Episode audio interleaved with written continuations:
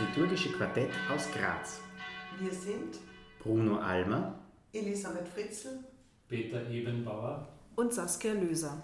Herzlich willkommen zu dieser Folge unseres Podcasts mit Saskia Löser und Bruno Almer. Heute geht es um den Weihrauch und um die Frage, was ist Weihrauch und wozu ist er gut? Liebe Saskia, fragen wir uns also zunächst, was ist Weihrauch? Das Wort Weihrauch kommt vom althochdeutschen Viruch, heiliges Räucherwerk, heiliger Rauch und bezeichnet den Rauch, der beim Verbrennen des Boswellienharzes entsteht. Dieses äh, Boswellienharz wird aus den Bäumen der Gattung Boswellia, auch Weihrauchbaum genannt, gewonnen. Diese Bäume wachsen zum Beispiel in den trockenen Gebieten Somalias, des Omans, im Jemen, in Äthiopien und Indien und anderen Ländern. Im Frühsommer werden am Stamm und den Ästen des Baumes Einschnitte gemacht und aus denen läuft dann das Harz heraus. Zunächst ist, dieses Harz eher gelblich, dann weißlich. Das weiße Weihrauchharz ist sehr wertvoll. Das Harz wird getrocknet und kann dann auf glühende Kohlen gelegt werden. Dadurch erhitzt es sich und verströmt einen Duft, der ganz unterschiedlich riecht, je nachdem, von welchem Baum das Weihrauchkorn stammt, zu welcher Zeit es geerntet wurde und ob es eben zu den ersten oder eher späteren Tropfen des Harzes gehört. Wofür ist der Weihrauch nun gut? Dem Weihrauch wird seit vielen, vielen Jahren eine beruhigende Wirkung zugeschrieben, sowohl beruhigend für Götter als auch für Menschen. Der Duft ist angenehm, kann so Luftverbesserung bewirken und Weihrauch wurde und wird auch als Heil- und Desinfektionsmittel verwendet. So gibt es Zeugnisse aus Ägypten und dem Orient aus dem dritten Jahrtausend vor Christus über die Verwendung des Weihrauchs im Kult, in der Medizin und in der Kosmetik. In Medizin und Kosmetik, wirklich? Ja, aber über die Verwendung in Medizin und Kosmetik möchte ich jetzt nichts sagen. Also bei Medizin fragt man ja besser Ärztinnen und Apothekerinnen, Ärzte und Apotheker. Ähm, aber abgesehen von diesen beiden Einsatzgebieten wurde der Weihrauch auch bei Begräbnissen und säkularen Festen verwendet, etwa bei Hofzeremonien und der Ehrung hoher Beamter. Und ebenfalls auch in Tempeln, um die Götter zu ehren und zu besänftigen.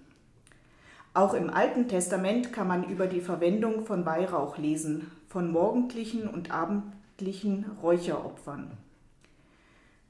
Von der Verwendung des Weihrauchs am Morgen spricht auch die heilige Igeria, eine Pilgerin, die gegen Ende des vierten Jahrhunderts lebte und in Jerusalem an einem sonntäglichen christlichen Morgengottesdienst teilnahm, bei dem im Zusammenhang mit dem Evangelium Weihrauch zur Ehre des Wortes Gottes, zur Ehre Gottes verwendet wurde. In der Abendliturgie veranschaulichte der Weihrauchritus den Vers 2 des Psalms 141, in dem es heißt, Mein Bittgebet sei ein Räucheropfer vor deinem Angesicht. In einer anderen Übersetzung, wie Weihrauch steige mein Gebet vor dir auf. Der Weihrauch ist hier ein wohlriechendes Zeichen für die Gebete. Vielleicht ist es auch ein Zeichen so für die Beterinnen und Beter, die den Rauch aufsteigen sehen zu Gott und hoffen, dass so wie der Rauch eben auch ihre Gebete zu ihm gelangen. Im Gottesdienst wird Weihrauch ja an unterschiedlichen Stellen verwendet. Kannst du dazu noch etwas sagen? Ja, also es wird am Beginn des Gottesdienstes ähm, in ein Weihrauchfass ähm, gelegt auf glühende Kohlen und ähm, beim Einzug in die Kirche mitgetragen. Der, Rauch, äh, der Raum wird durch den Rauch so auch für den Gottesdienst bereitet, eben mit besonderem Duft erfüllt. Ähm, mit dem Weihrauch werden dann später im Gottesdienst auch der Altar, das Kreuz, das Evangeliar, also das Buch, aus dem das Evangelium vorgelesen wird, die Gaben Brot und Wein sowie die gesamte Gemeinde inzensiert. Das heißt beweihräuchert. Und hier kommen auch die unterschiedlichen und schon am Anfang genannten Dimensionen von Weihrauch zum Tragen. Der Weihrauch beruhigt und reinigt, symbolisiert Reinigung und er wird eben zur Verehrung verwendet. Manchmal raucht es ja ziemlich und manche Menschen beginnen zu husten, wenn sie Weihrauch auch nur von weitem nur erahnen. Was ist bei der Anwendung zu beachten?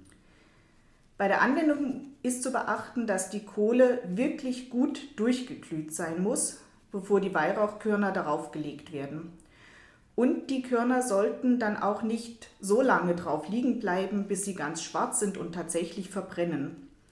Sie sollen nur so angeschmort werden. Also man muss sie dann rechtzeitig herunterstreichen und dann eben lieber wieder neue einzelne Körnchen ähm, auf die Kohle legen.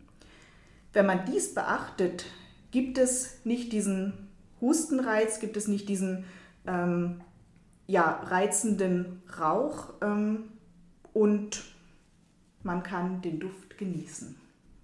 Danke, liebe Saskia, für deine Ausführungen. Ich freue mich schon auf den nächsten Gottesdienst mit Weihrauch. In der nächsten Folge geht es um das Thema Kindergottesdienste, also hören Sie wieder rein, wir freuen uns.